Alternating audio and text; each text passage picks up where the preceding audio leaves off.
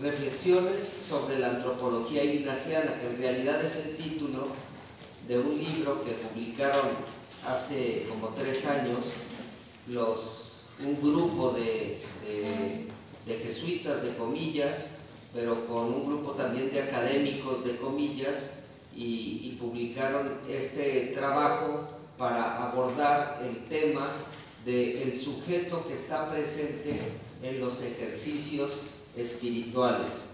Yo comienzo con, una cita que, está tomada de un libro de, Francisco Torralba, es un, un pedagogo, educador, filósofo, ha escrito libros de pedagogía y libros de, filosofía.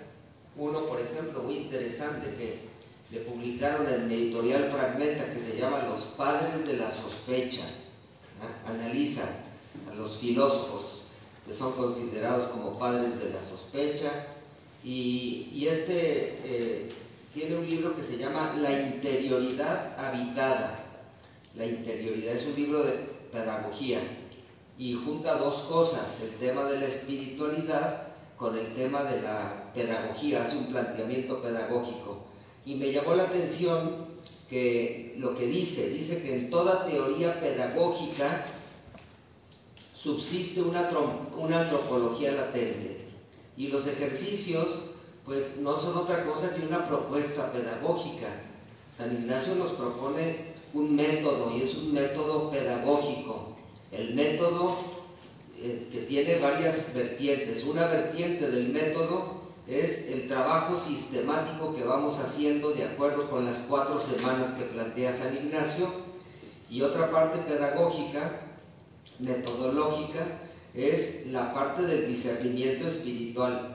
O sea, a ese trabajo que realizamos en cada una de las cuatro semanas se le aplica una metodología de discernimiento. Pues lo que dice Torralba es que en toda teoría pedagógica subsiste una antropología latente. esto es una visión del ser humano.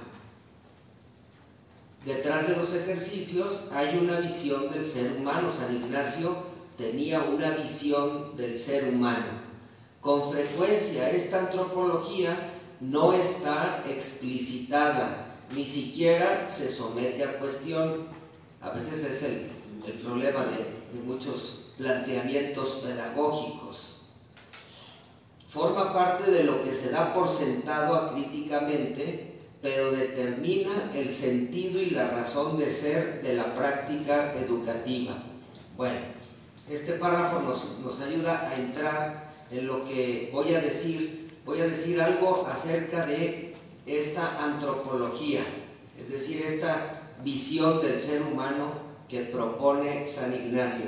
Miren, mucho de lo que voy a decir, pues ya, ya lo dije, ya, ya ha ido apareciendo a lo largo de los ejercicios, pero es bueno tenerlo como ordenado, volverlo a comentar, volverlo a recoger de una manera más sistemática.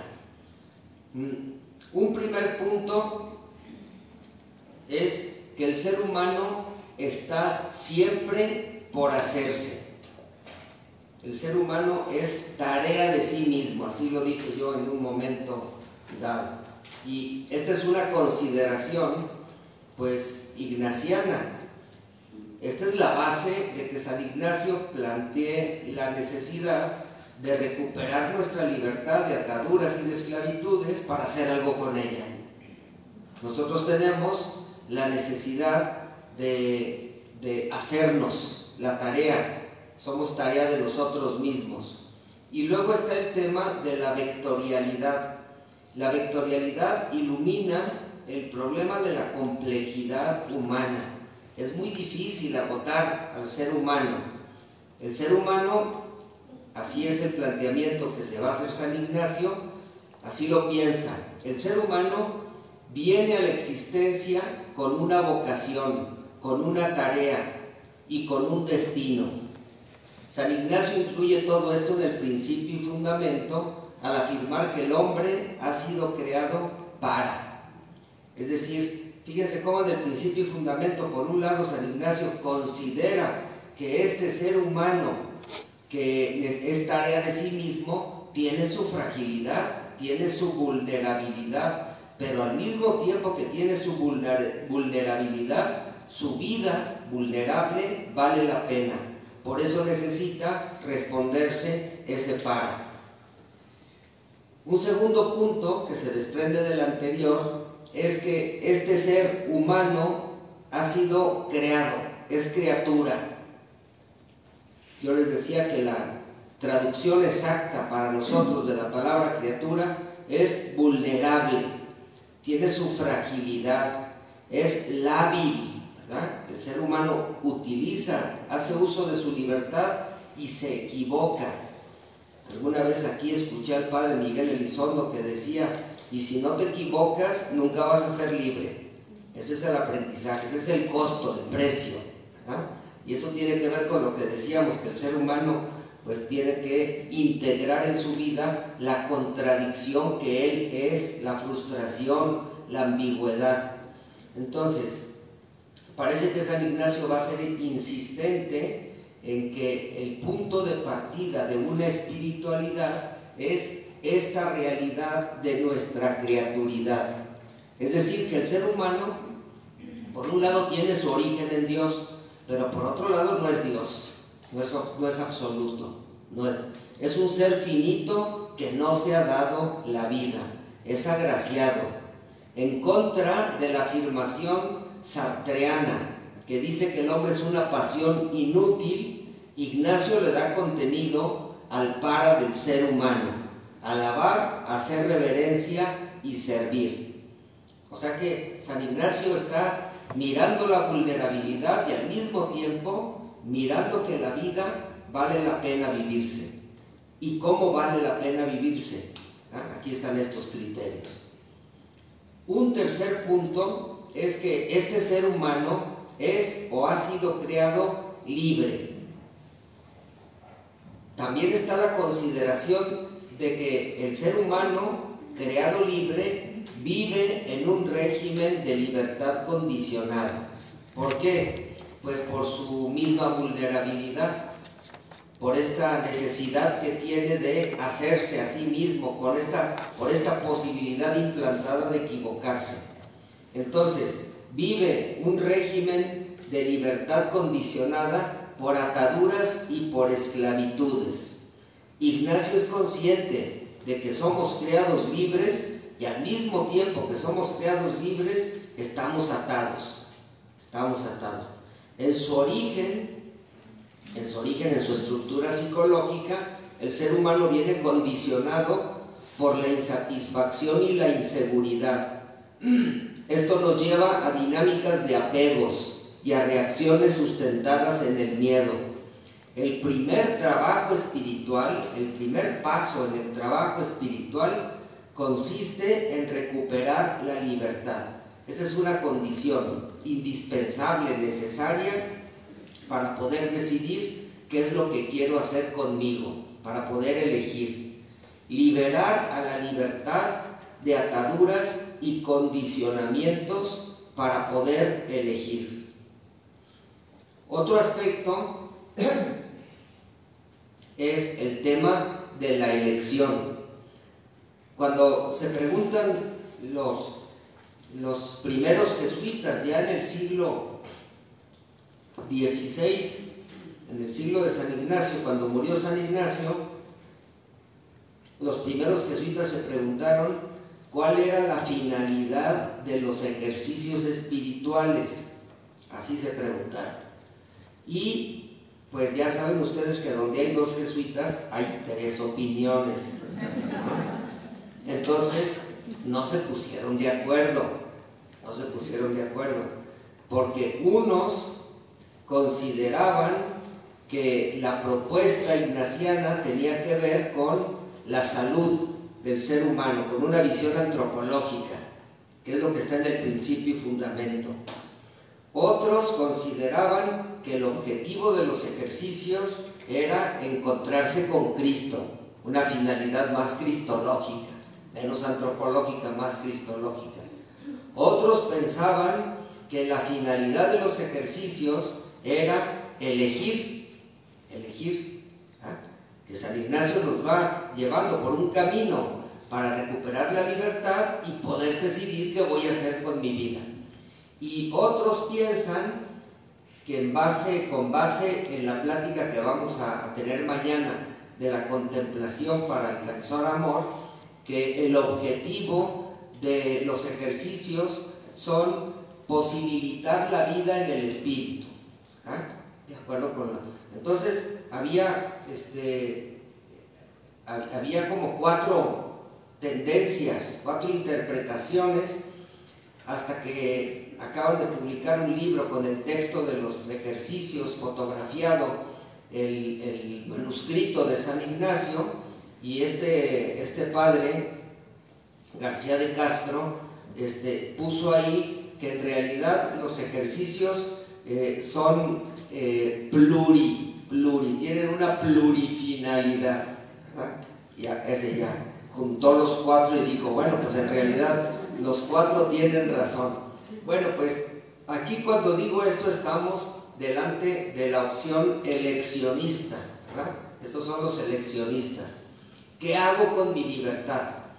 Eh, miren, el, el padre Javier Meloni pues eh, en un estudio que tiene sobre los ejercicios espirituales, eh, eh, piensa que aquí está como la originalidad de San Ignacio ¿ah? en el tema de la elección. ¿Y, ¿Y en qué consiste esa originalidad? Que yo me voy a experimentar uno con Dios, me voy a experimentar uno con Dios, dependiendo de lo que elija dependiendo de lo que decida hacer con mi vida.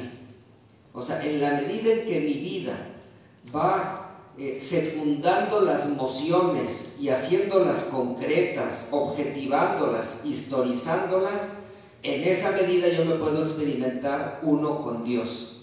De manera que parece que San Ignacio toma lo místico, la vía unitiva, y la pasa por lo ético, por el uso de la libertad. Esto es interesante porque algunos piensan que, la compañía de Jesús, ¿cómo nació la compañía de Jesús? Pues la compañía de Jesús, algunos piensan que nació como el fruto de unas mociones experimentadas, unas mociones espirituales experimentadas por un grupo de 10 compañeros, que era el primer grupo de los jesuitas que fundaron la compañía de Jesús, no fue San Ignacio solo, él estaba ahí en ese grupo, pero eran nueve compañeros de diversas nacionalidades, de diversas edades, de diversos temperamentos, de diversos orígenes culturales. Estaba hasta el padre Laínez que tenía sangre judía. Es decir, estaba un grupo de diez compañeros que eran amigos, eran amigos. Y siendo amigos pretendían vivir de acuerdo con un ideal, pero no juntos, cada quien viviendo personalmente el ideal pensaban ponerse a las órdenes del Papa para que el Papa los destinara a alguna misión. Pero en un momento dado, cuando llegan a Roma para ponerse a las órdenes del Papa, en un primer momento querían ir a Jerusalén, pero se les frustró el viaje. Cuando llegan a Roma para ponerse a las órdenes del Papa, se preguntan, se preguntan, ¿y no tocará que nos conservemos unidos? Esa es la pregunta que se hace. Y si decidimos que sí, no tocará nombrar un superior general entre nosotros si es que el Papa nos aprueba. Esas son las dos preguntas que los llevaron a un tiempo de discernimiento espiritual. Estos estuvieron haciendo un discernimiento espiritual siguiendo esta metodología que propone San Ignacio en los ejercicios. Y la conclusión fue a la primera pregunta, pues que nosotros no íbamos a separar lo que Dios había unido. Este grupo que tenía esta amistad, que estaban unidos por un propósito común, pues se habían unido como fruto de la vida del Espíritu y que ellos no iban a separar lo que el Espíritu había unido. Le presentaron al Papa, se dedicaron a trabajar y, qué tipo de grupo vamos a hacer. ¿Ah? Y entonces le presentan al Papa eh, una propuesta que es lo que luego va a quedar aprobado y que se llama la fórmula del instituto. ¿ah? La fórmula del instituto es curioso porque es el, el escrito ese de la fórmula del instituto, no es un principio, no, son unas conclusiones. ¿Y conclusiones de qué? De lo que ya han experimentado, de lo que ya han vivido. O sea, no nace la compañía a partir de una regla, sino a partir de una experiencia. Ahora, es una experiencia discernida y se sienten impulsados a dar unos pasos en esta dirección. Entonces, parece que por ahí está algo de lo fundamental de los ejercicios. Juntar, juntar eh, la libertad de hacer algo con mi vida, con esa experiencia de sentirme uno con Dios. Yo, les decía que podemos tener emociones en los ejercicios, pero ¿cómo se traducen esas emociones? Porque a fuerza de emociones no vamos a ningún lado. Eh, ¿Qué elegir para que mi vida merezca la pena? Esa es como la pregunta que siempre está sonando detrás de todo el ritmo de los ejercicios. Y luego un quinto punto eh, tiene que ver con esta figura de Jesús. San, San Ignacio va a ser súper insistente en presentarnos a Jesús. Y, cuando nos presenta a Jesús, nos presenta la vida verdadera. Y entonces en Jesús vemos encarnadas las actitudes del principio y fundamento. En, en Jesús encontramos una relación, una persona con la que podemos establecer una relación. Encontramos un llamado y una respuesta clara a esta interrogante, ¿qué elegir para que mi vida merezca la pena? Nosotros necesitamos hacer un trabajo, eso va quedando claro en el transcurso de los ejercicios. Necesito hacer un trabajo, eh, un trabajo para que mi sensibilidad se evangelice, para que mi sensibilidad sane. Las contemplaciones de la vida de Cristo nos pueden llevar a sanar y reconciliar nuestra sensibilidad de vida. A veces da la impresión de que San Ignacio nos pone delante de los misterios de Cristo para que, para que veas personas sanas. ¿Ah? ¿Qué es lo que hace una persona cuando está libre del ego? Y para ver si mirando eso se te pega algo. Como de reflejo, así dice reflectir, como de reflejo, a ver si se me pega algo. Ahí hay una posibilidad de resolver la vida que no es la posibilidad que, por la que opto yo cuando opto por la dinámica del ego. En Jesús nuestra sensibilidad puede ser transformada y puede ser transformada al grado de los deseos de oprobios y menosprecio. Esta frase como de locura que les digo que San Ignacio propone en las dos banderas cuando habla de la vida verdadera, deseos de oprobios y menosprecios. ¿Ah? Es la prueba de fuego de que mi sensibilidad está sana. Cuando yo recibo un oprobio y un menosprecio, y en vez de reaccionar ofendiendo, eh, reacciono con amistad gratuita, con respeto y con servicio. Y por último, San Ignacio piensa que con Dios se establece un vínculo, una relación. De hecho, esa es la oración. La oración es experimentar a Dios presente, a Dios presente, a Dios vivo, ¿ah? a Dios, es decir, ¿quién es Dios? Pues Dios es realidad con mayúscula. ¿Y ese Dios cómo está presente? Pues miren, está presente, eh, eh, Mariano Corbí dice, es que esa realidad mayúscula me, me, me circunda, me circunda y me sostiene. Tony de Melo tiene un cuento que sirve mucho para ilustrar esta, la respuesta a esta pregunta. Dice que un pescadito se encontró un pescado grande y lo detuvo en medio del mar y le preguntó, disculpe señor, ¿dónde está el mar? Y así es muchas veces la pregunta por Dios. Ah, disculpe, ¿dónde está Dios? Pues ¿cómo te explico? ¿Cómo te explico que es un poco como la respuesta de Mariano Corbí? Es que Dios, Dios te circunda y te sostiene, ¿verdad? O sea, tú vives en Él, tú vives en Él. Estás en esa, dentro de esa realidad con mayúscula. Bueno, a Dios nosotros lo experimentamos. ¿Cómo? A través de nuestro cuerpo, a través de los sentimientos, a través de los afectos, de los deseos y pensamientos. Eso es lo que hemos llamado moción espiritual. Pero ya sabemos que no todo lo que experimentamos viene de Dios. Por eso nosotros necesitamos, se vuelve fundamental, hacer un discernimiento. Necesitamos distinguir lo que es de Dios y lo que no es de Dios. ¿Para qué? ¿Para qué este trabajo de discernimiento? Para acertar en la vida. ¿ah? Acertar en la vida. ¿Y, ¿Y acertar en qué? Pues San Ignacio piensa que aceptamos en la medida en que no fracturamos la comunión, ¿ah? en que no fracturamos la posibilidad de encontrarnos en nuestras diferencias. Esa es como la aspiración más alta. Bueno, pues hasta aquí llegamos.